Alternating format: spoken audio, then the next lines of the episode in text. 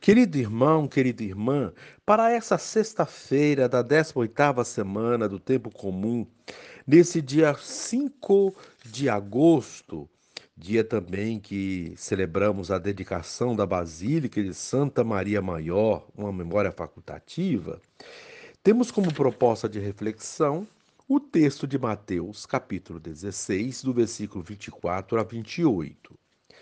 Naquele tempo, Jesus disse aos discípulos: Se alguém quer me seguir, renuncie a si mesmo, tome a sua cruz e me siga. Pois quem quiser salvar a sua vida, vai perdê-la. E quem perder a sua vida por causa de mim, vai encontrá-la. De fato, de que adianta ao homem ganhar o mundo inteiro, mas perder a sua vida? Que poderá alguém dar em troca de sua vida? Porque o filho do homem virá na glória do seu Pai com seus anjos, e então retribuirá a cada um de acordo com a sua conduta. Em verdade vos digo: alguns daqueles que estão aqui não morrerão antes de verem o Filho do Homem vindo com o seu reino palavra da salvação. Glória a vós, Senhor. Querido irmão, querida irmã, o seguimento de Jesus requer renúncias e escolhas.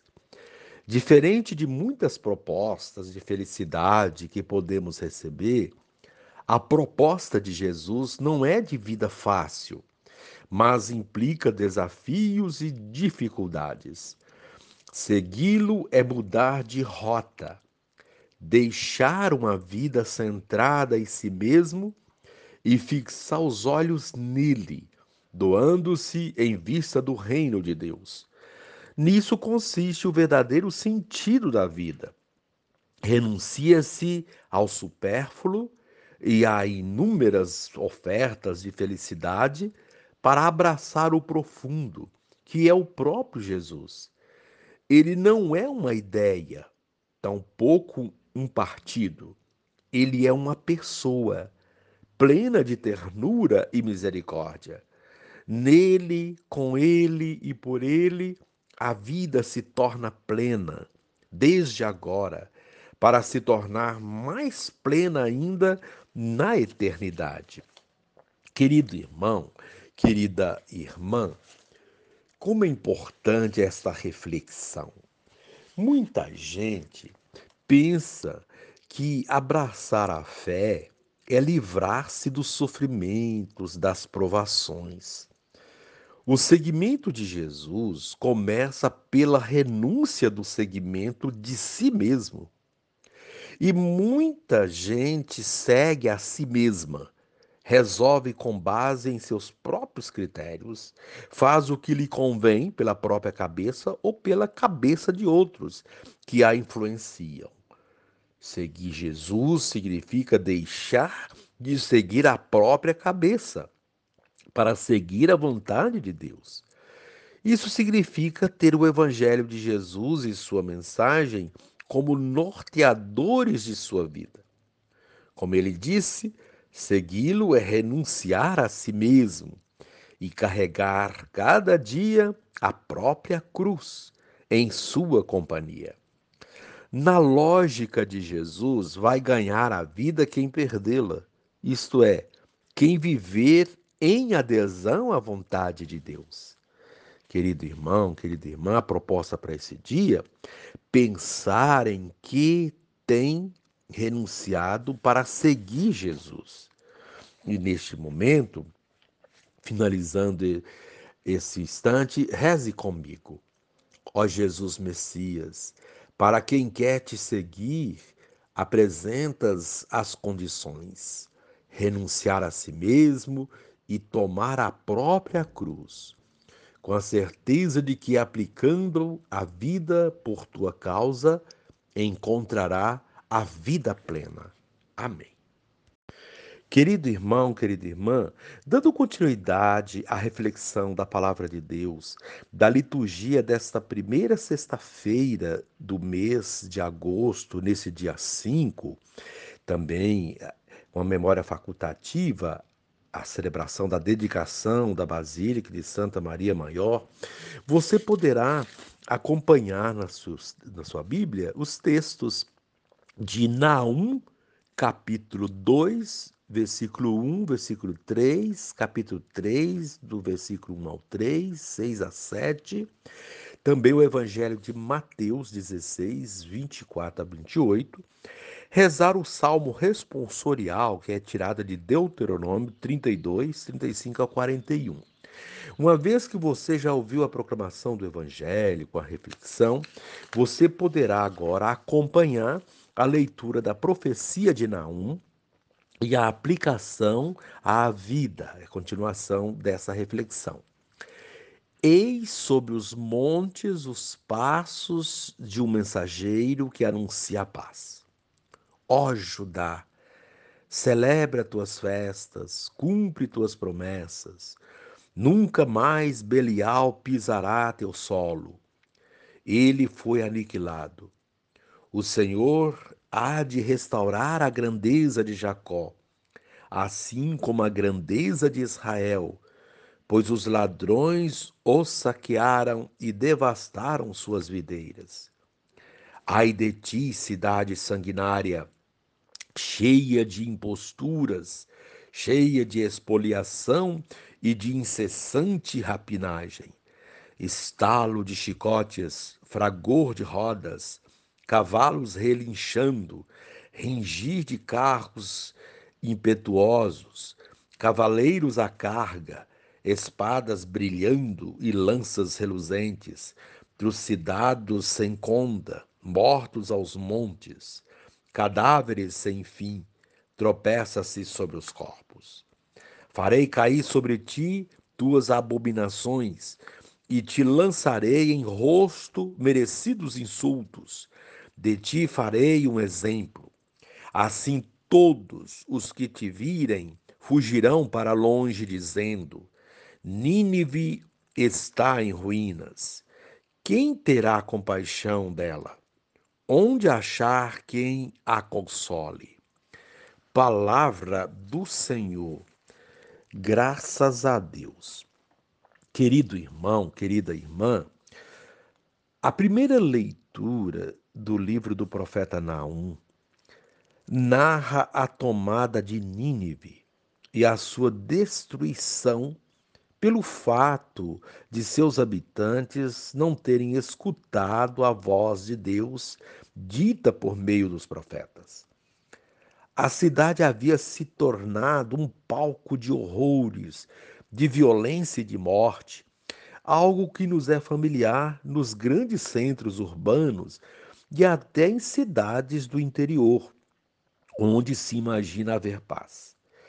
Creio que esse alerta dado pelo profeta Naum serve também para nós, pois vivemos em um mundo onde as cidades se transformaram em lugares inseguros, de desrespeito à vida, de medo, já não se anda mais tranquilo pelas ruas por medo da violência. Até mesmo dentro de nossas próprias casas paira um ar de insegurança e moramos atrás de grades e muros como se estivéssemos numa prisão. Como lidar com essa situação? O que fazer para diminuir tamanha violência? Qual é nosso papel de cristão numa sociedade tão conturbada? O Evangelho de hoje ajuda a refletir, colocando como tema o chamado para o seguimento de Jesus. É nessa realidade desafiadora de ontem e de hoje que somos chamados ao seguimento daquele que trouxe uma proposta de vida plena, Jesus. Aqueles que desejam um mundo melhor não titubeiam em responder ao seu chamado. Já os que só pensam em si sem se preocupar com os outros, terão resistências e colocarão condições para o seguimento. O profeta Naum é enfático ao mostrar que, se não houver a conversão de cada um, nem resposta ao chamado e ao seguimento dos profetas, estaremos todos caminhando rumo à destruição. Então, como responder ao chamado que Jesus faz a cada um de nós? Pensemos nisso e vejamos as respostas que o Evangelho de hoje indica. O Evangelho desse dia é vocacional, porque fala do chamado de Jesus a cada um de nós e estabelece os critérios, as condições para o seguimento: renúncia, despojamento, compromisso, mudança de vida, de conduta, etc.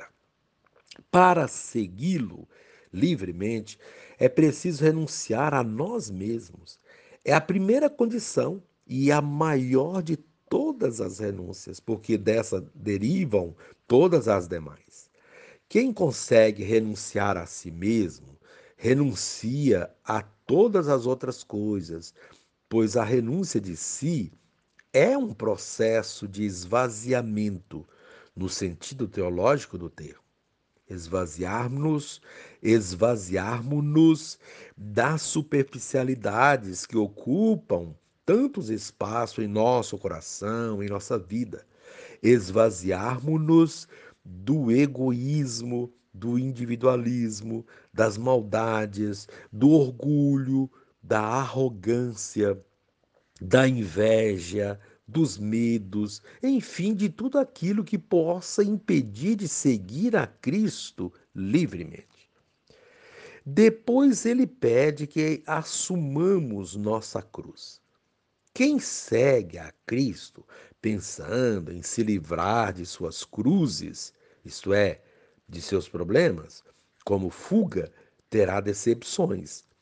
As cruzes da vida não são para serem ignoradas, deixadas de lado, são para serem carregadas, isto é, assumidas. Somente assim elas serão vencidas.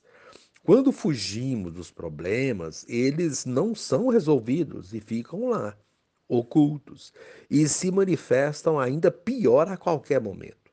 Porém, quando são resolvidos, não voltam a incomodar. Assim, a cruz é enfrentar os problemas e buscar soluções. Além de nossa cruz, precisamos ajudar outros a carregarem as suas cruzes, talvez muito maiores que as nossas. É para isso que ele nos chama. Se não houvesse cruzes, não precisaríamos segui-lo, porque tudo já estaria resolvido e se tornariam inúteis nossas ações. Para isso, é preciso que mudemos nossos conceitos sobre salvação, sobre valores, sobre Deus. É preciso que mudemos nossa conduta e nossa própria vida. Muitos pensam que salvação significa levar vantagem sobre, sobre outros, reproduzindo no reino dos céus as mesmas relações de desigualdade e exploração que existem aqui.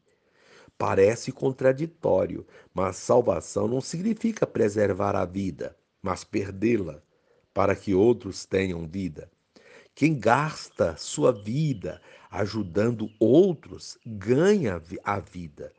Porém, quem obtém vantagens às custas das desvantagens e sofrimentos dos outros, perde sua vida diante de Deus. Assim, a liturgia da palavra de hoje nos faz um apelo a configurarmos nossa vida de acordo com seus mandamentos, seus ensinamentos, com a promessa de que, agindo assim, nos encontraremos com Jesus, reconheceremos a ação de Deus em nossa vida. É o prêmio dos fiéis, dos perseverantes, dos que por amor não tiveram medo de assumir suas cruzes e a dos irmãos. Se não queremos que sejamos destruídos, como Nínive foi ameaçada de destruição, precisamos urgentemente pensar um modo de reverter as situações de violência e morte que imperam em nossas cidades. É preciso que haja um compromisso coletivo, comunitário no combate a estas situações, e para que isso venha a ocorrer, é preciso primeiro que saiamos do nosso individualismo, comodismo e juntos assumamos nossas cruzes para transformá-las em vitórias e alegrias. Querido irmão, querida irmã, o mundo sonhado por Deus é possível, desde que respondamos com solicitude ao chamado de Jesus. E concluindo este momento, reze assim comigo. Divino Espírito, dispõe-me a cada dia dar os passos do discipulado do Reino, tendo Jesus como modelo de fidelidade a Deus e bondade com o próximo. Amém.